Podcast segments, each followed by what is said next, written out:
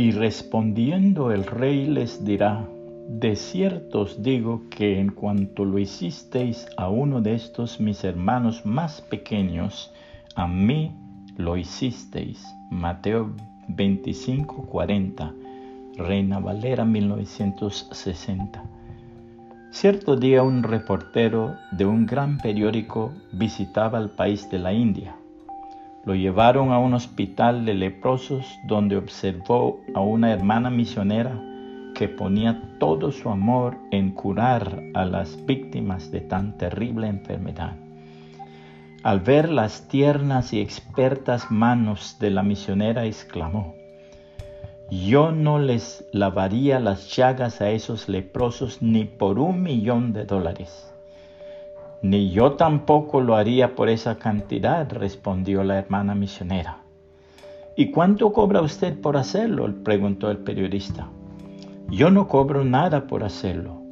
Lo hago porque amo al Señor Jesucristo y a su cuerpo que es la iglesia, le contestó. El apóstol Pablo lo expuso de esta manera. Por lo cual, teniendo nosotros este ministerio según la misericordia que hemos recibido, no desmayamos.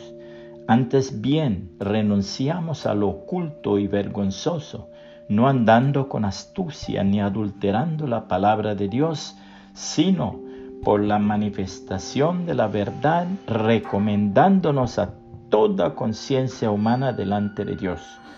Pero si nuestro Evangelio está aún encubierto, entre los que se pierden está encubierto, en los cuales el Dios de este siglo cegó el entendimiento de los incrédulos, para que no les resplandezca la luz del Evangelio de la gloria de Cristo, el cual es la imagen de Dios. Porque no nos predicamos a nosotros mismos, sino a Jesucristo como Señor y a nosotros como vuestros siervos por amor de Jesús.